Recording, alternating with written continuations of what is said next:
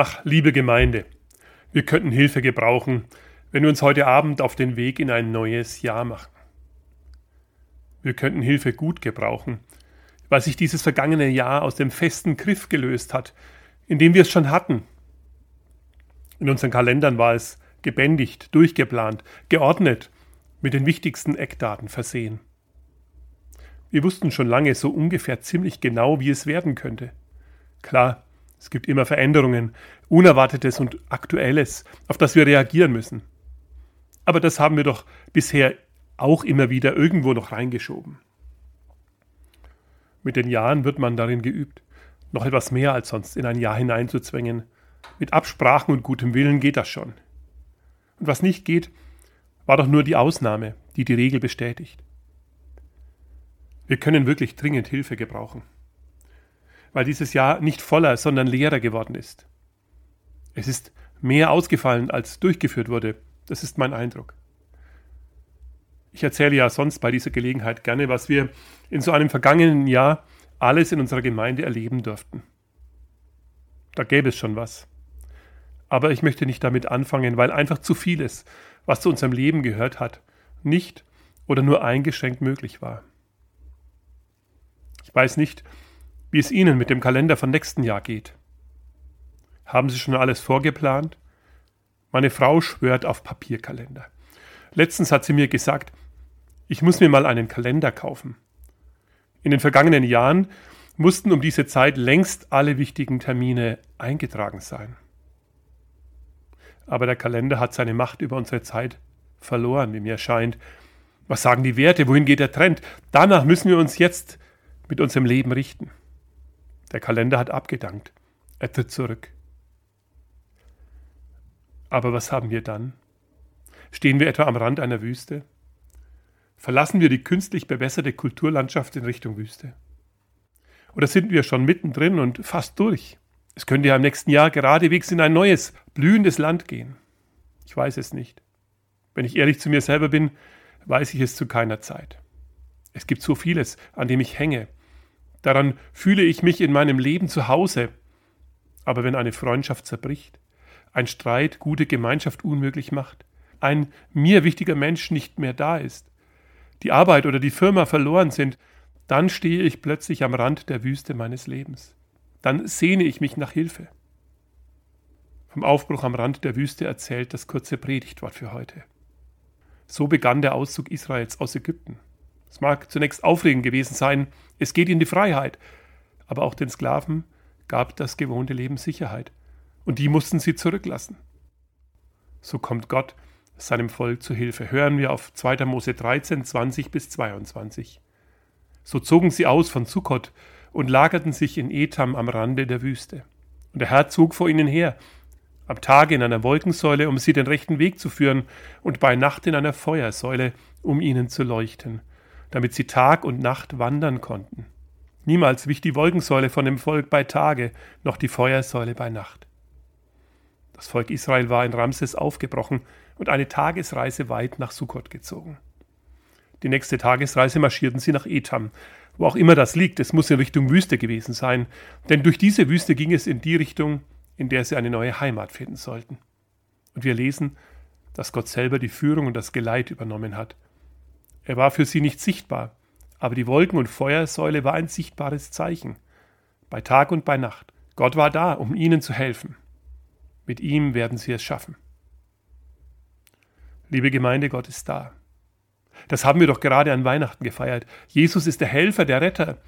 In seiner Liebe ist Gott selbst sichtbar geworden. Und mehr noch, seine Liebe wird sichtbar in seinem Leben und in seinem Sterben und Auferstehen für uns.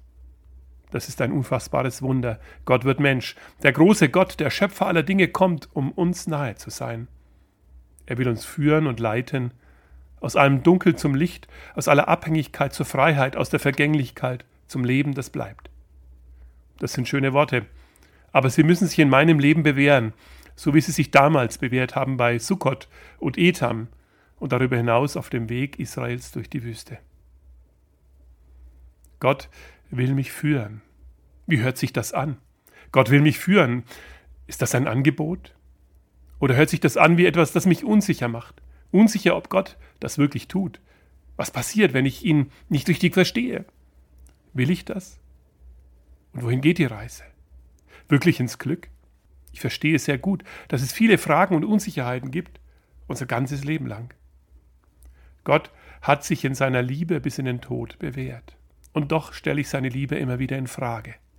Das ist mein Unglaube.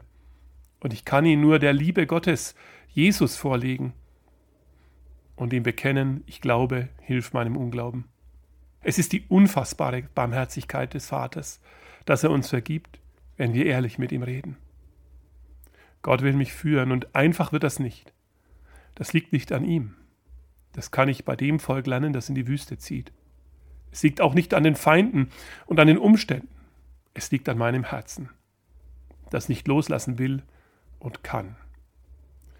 Vor Jahren war ich in einem Kletterwald mit einer Gruppe von Pfarrern. Ich sehe mich noch, wie ich gut angeseilt hoch oben auf einem Balken stehe. Vor mir ging es in die Tiefe. Einen kleinen Schritt weiter war der nächste Balken. Auf den sollte ich meinen Fuß setzen. Dort stand als Partner der Sohn eines Kollegen. Etwas zu schmächtig für mich vielleicht. Er reichte mir die Hand. Bis heute bin ich fassungslos, wie schwer es mir fiel, dort hinüberzusteigen, einen kleinen Schritt zu machen, den ich auf festem Boden tausendmal am Tag gehe. Aber ich stürzte in die Tiefe. Der Trainingspartner konnte mich nicht halten. Das Seil, an dem ich hing, war meine Rettung. Das ist meine Entscheidung. Gott will mich führen und ich kann mich immer wieder nur gegen meine eigenen Sorgen und Befürchtungen entscheiden. Ja, Gott, führe mich. Deine starke Hand wird mich halten. Wo ich keinen Weg mehr sehe, bist du der Weg für mich. Wenn ich falle, hilfst du mir wieder auf. Wo ich nur Wüste sehe, gibst du mir, was ich brauche. Mehr als nur Nahrung und Wohlstand, auch Kraft und Stärke für meinen inneren Menschen. Führe mich, Gott, und leite mich. Auch Israel hat das erlebt. Gottes Wege erweisen sich als wunderbar. Zunächst sieht es ganz anders aus.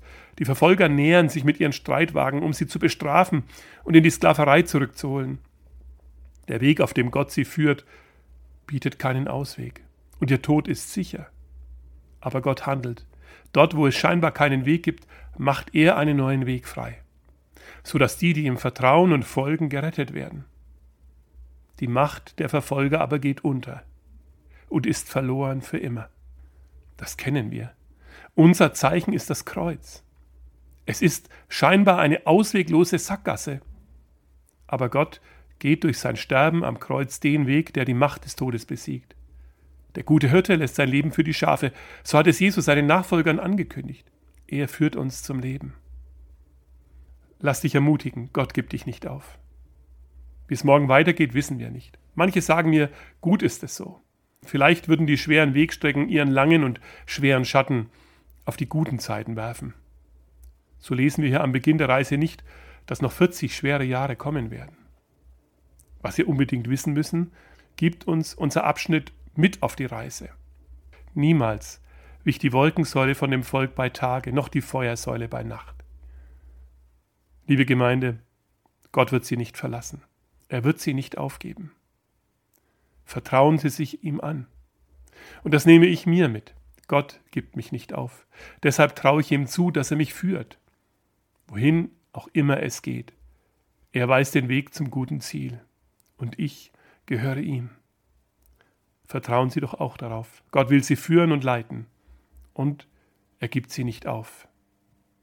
Amen. Das ist gewisslich wahr.